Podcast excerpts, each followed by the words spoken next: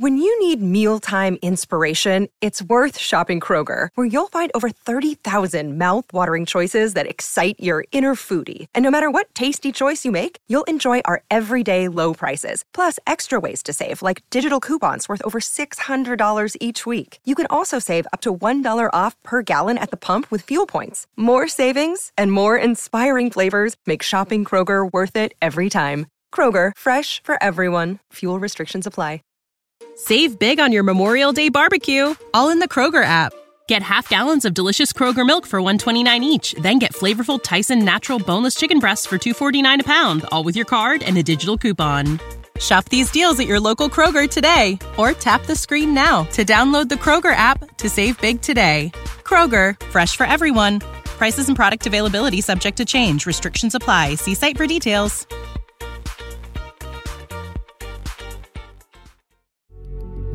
Los criminólogos dicen que no existe el crimen perfecto. Lo que existe es el crimen mal investigado. Siempre, en cualquier investigación aparece una pista clave que lleva hacia el asesino. Encontrémosla juntos repasando este caso abierto. Hola a todos, mi nombre es Diego y en cada video repasaremos todos los detalles de los más terribles casos criminales. Antes de empezar, no te olvides de suscribirte y dejar tu me gusta para que puedas seguir trayéndote el mejor contenido de investigación. Recuerda también activar la campanita, ya que estaré subiendo videos tres veces a la semana. Empecemos.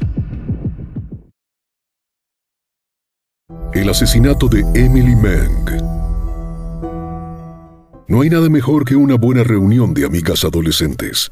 Se ríen de todo, se confían secretos, se dan apoyo, se divierten con cualquier cosa y miran la vida todavía con ingenuidad, aunque a veces tengan un toque de rebeldía. El 10 de julio de 2016, Emily Mang, de 17 años, se reunió con su amiga Nicole Gruntov y otra compañera de clases en Sleise, una ciudad de Dinamarca, donde cursaron estudios en Sleise Gymnasium. Las tres estaban felices porque culminaron el año escolar con buenas calificaciones y alcanzaron la meta de obtener sus diplomas de escuela secundaria. Pasaron una noche divertida, comieron hamburguesas y también visitaron un café que era el sitio de moda del momento. La conducta de las jovencitas fue intachable. Todos los que tuvieron contacto con ellas esa noche las describieron como educadas, respetuosas y amables. No consumieron alcohol, y se mantuvieron a distancia de otros jóvenes, cuyos comportamientos parecían indicar que consumieron drogas. Entre hamburguesas, papas fritas y risas, Emily les confesó a sus amigas que se sentía atraída por un joven, y aunque no se trató de un noviazgo formal, la relación la ilusionó. Sin embargo, esa alegría del primer amor se fue por el caño esa misma noche, cuando él le escribió un mensaje anunciando su decisión de distanciarse de ella. La radiante sonrisa de Emily desapareció de inmediato tras recibir esa ingrata sorpresa. Las tres jovencitas regresaron en tren a Kosua, una pequeña ciudad de menos de 20.000 habitantes en la costa oeste de Dinamarca, donde vivían con sus respectivas familias. Llegaron a la estación cerca de las 4 a.m. y allí Nicole y la otra jovencita tomaron un taxi para llegar a sus hogares. Pero Emily les dijo que prefería caminar los cuatro kilómetros de la estación hasta su casa para despejar su mente. Cuando iban en el taxi pasaron junto a ella, la saludaron y la vieron seguir tranquilamente por el camino.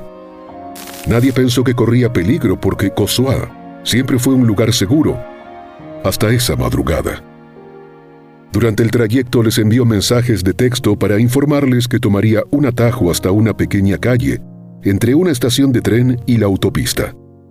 También les advirtió que su celular se estaba quedando sin batería. Esa fue la última comunicación que recibieron. Emily y su familia siempre participaron activamente en la iglesia local. De hecho, se esperaba que ella cantara en la iglesia a la mañana siguiente, pero nunca llegó.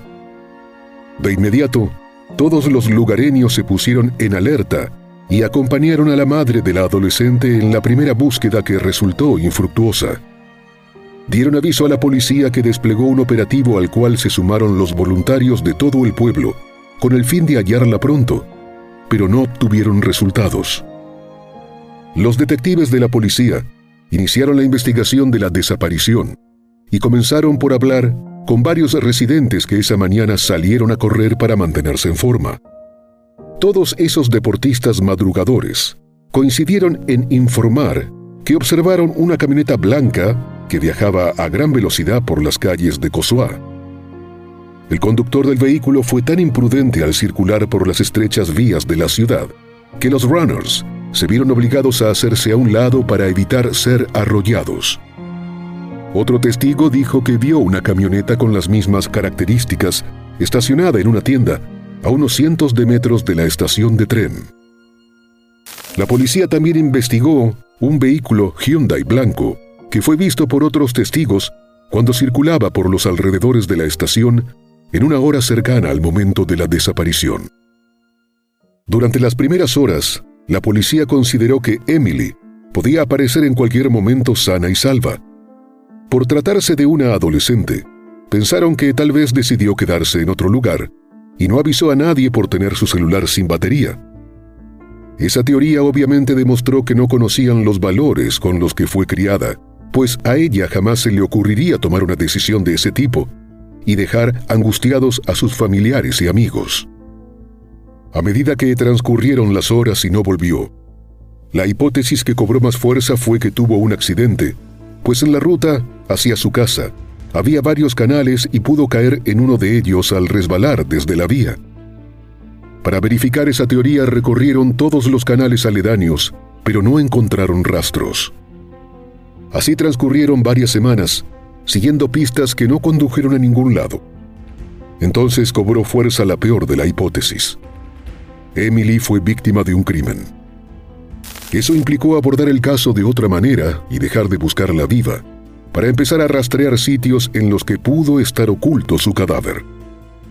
En esa etapa de la investigación, surgieron más de 40 nuevas pistas acerca de posibles sospechosos de su desaparición y muerte, la policía centró sus sospechas en dos hombres, un camionero de 33 años y un hombre de 67 años, cuyas identidades mantuvieron en reserva hasta determinar si realmente tuvieron participación en los hechos.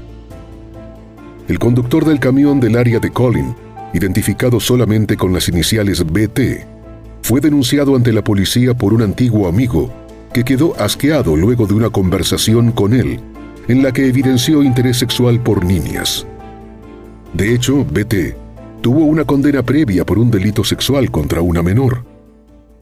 Un equipo de 16 investigadores registró su casa de punta a punta y también rastrearon en su jardín esperando encontrar algún lugar de entierro, pero no hallaron nada. Pese a la falta de evidencias en el sitio, detuvieron al sospechoso y fue interrogado por las autoridades en Slahelse, mientras otros expertos revisaron el GPS de su camión. Finalmente quedó en evidencia que no estuvo en Kosoa la noche de la desaparición de Emily y lo dejaron en libertad. El hombre asumió una actitud de víctima y declaró ante los medios de comunicación que estaba harto de que lo consideraran sospechoso y que le hicieran pasar malos momentos a su familia. Juró que se rehabilitó y se quejó de acoso. Sin embargo, tiempo después quedó en evidencia que no hubo tal rehabilitación pues el camionero fue arrestado nuevamente en 2018 por violar a una niña de nueve años. Mientras la policía seguía su búsqueda de sospechosos, el caso acaparó los titulares en los medios de comunicación y surgió una especie de paranoia colectiva en la ciudadanía danesa. Los padres se tornaron obsesivos con las entradas y salidas de sus hijos y establecieron más controles en sus hogares, otros consideraron necesario ir más allá de los controles parentales y organizaron grupos de vigilancia en las calles.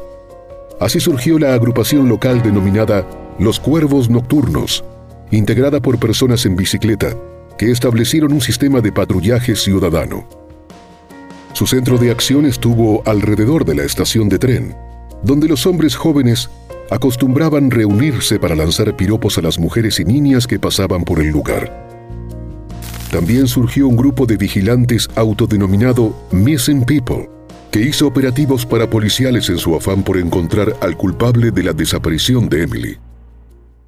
El grupo llegó al extremo de vigilar, sin notificar a las autoridades, la residencia de una pareja de adultos mayores, basados únicamente en que un vecino les contó que escuchó ruidos que parecían la voz de una mujer que clamaba por ayuda.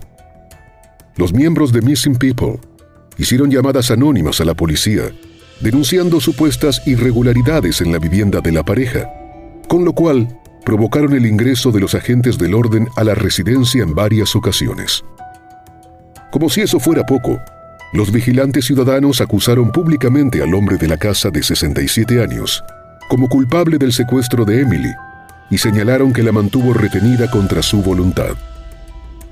Esa conducta de hostigamiento fue denunciada por una de las ex integrantes de Missing People, Helle Flintholm, quien señaló que el objetivo del grupo se desvirtuó hasta convertirse en una organización parapolicial.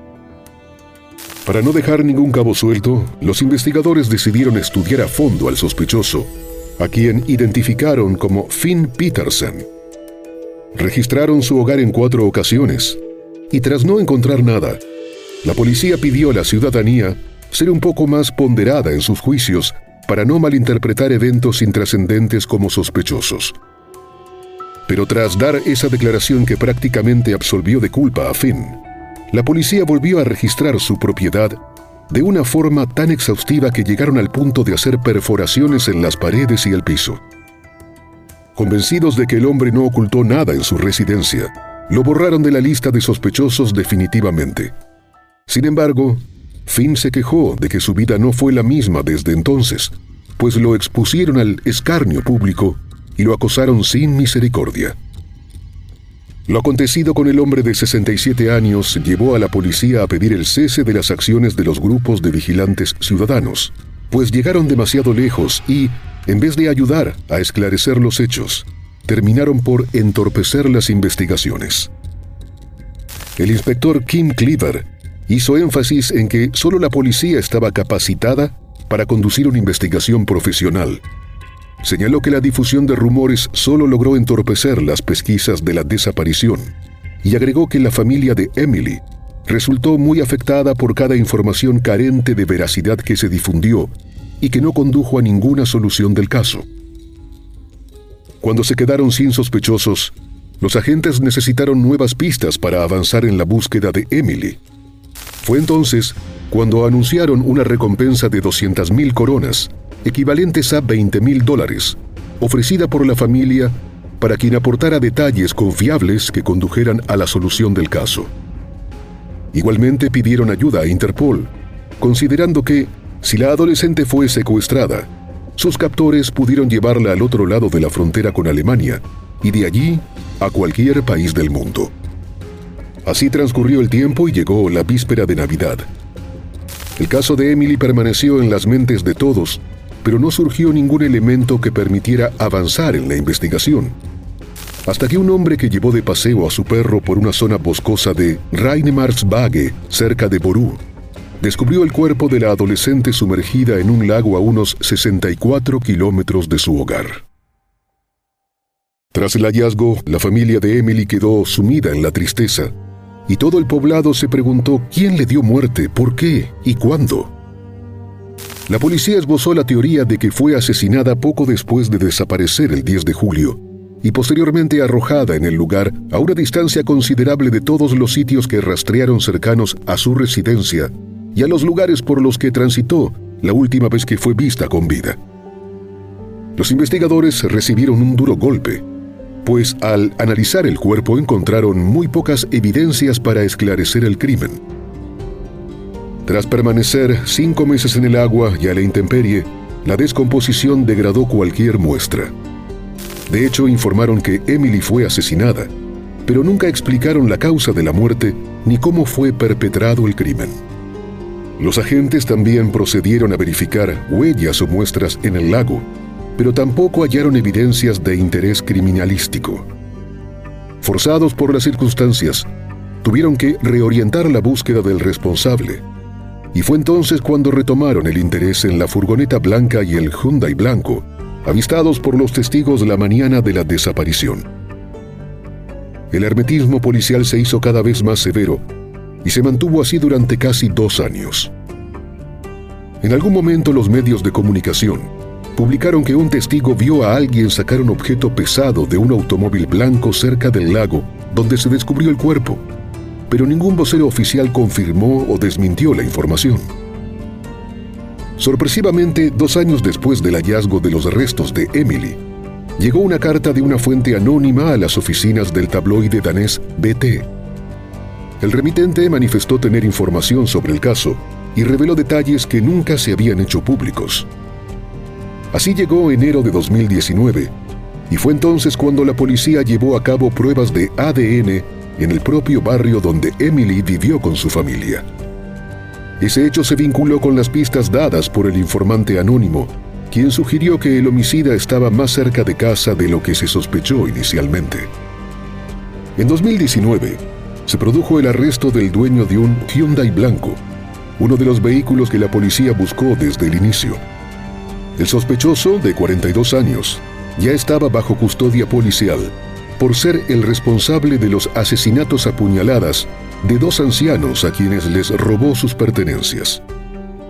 Él confesó que dio muerte al coleccionista de monedas Kim Andersen, de 68 años, en abril de 2018, en Rusbedi, y a Paul Frank Johansen, de 80 años, en junio de 2018, en Vemli.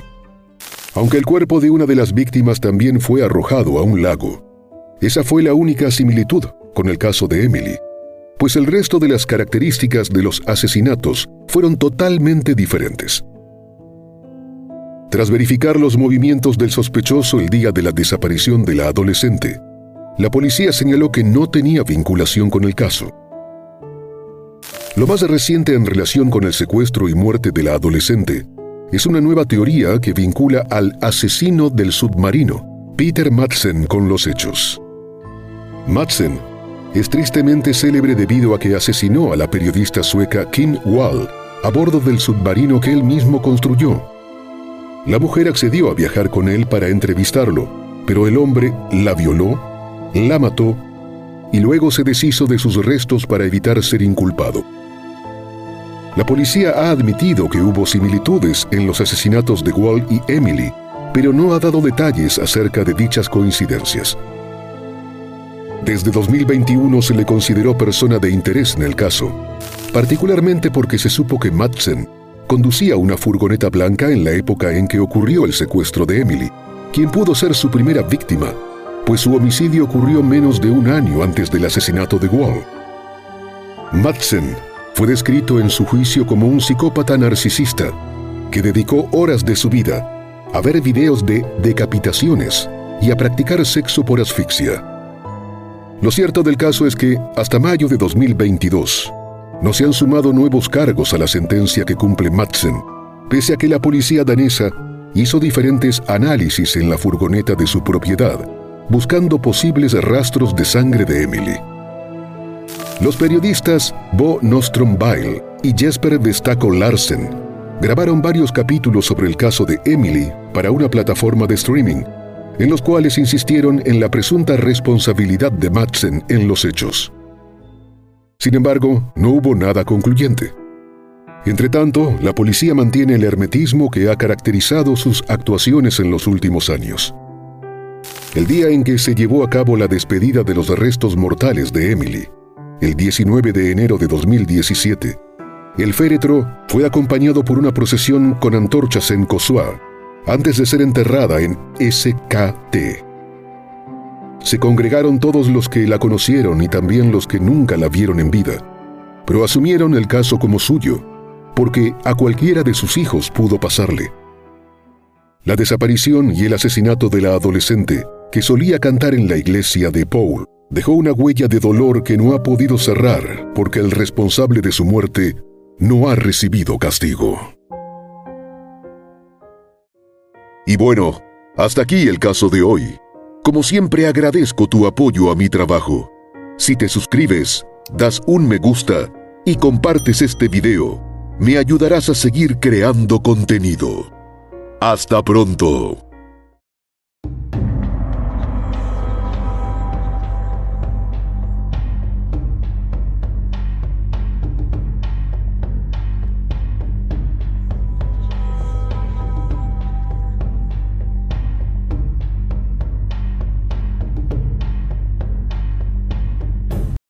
When you need mealtime inspiration, it's worth shopping Kroger, where you'll find over 30,000 mouthwatering choices that excite your inner foodie. And no matter what tasty choice you make, you'll enjoy our everyday low prices, plus extra ways to save, like digital coupons worth over $600 each week. You can also save up to $1 off per gallon at the pump with fuel points. More savings and more inspiring flavors make shopping Kroger worth it every time. Kroger, fresh for everyone. Fuel restrictions apply. When you need mealtime inspiration, it's worth shopping Kroger, where you'll find over 30,000 mouthwatering choices that excite your inner foodie. And no matter what tasty choice you make, you'll enjoy our everyday low prices, plus extra ways to save, like digital coupons worth over $600 each week. You can also save up to $1 off per gallon at the pump with fuel points. More savings and more inspiring flavors make shopping Kroger worth it every time. Kroger, fresh for everyone. Fuel restrictions apply.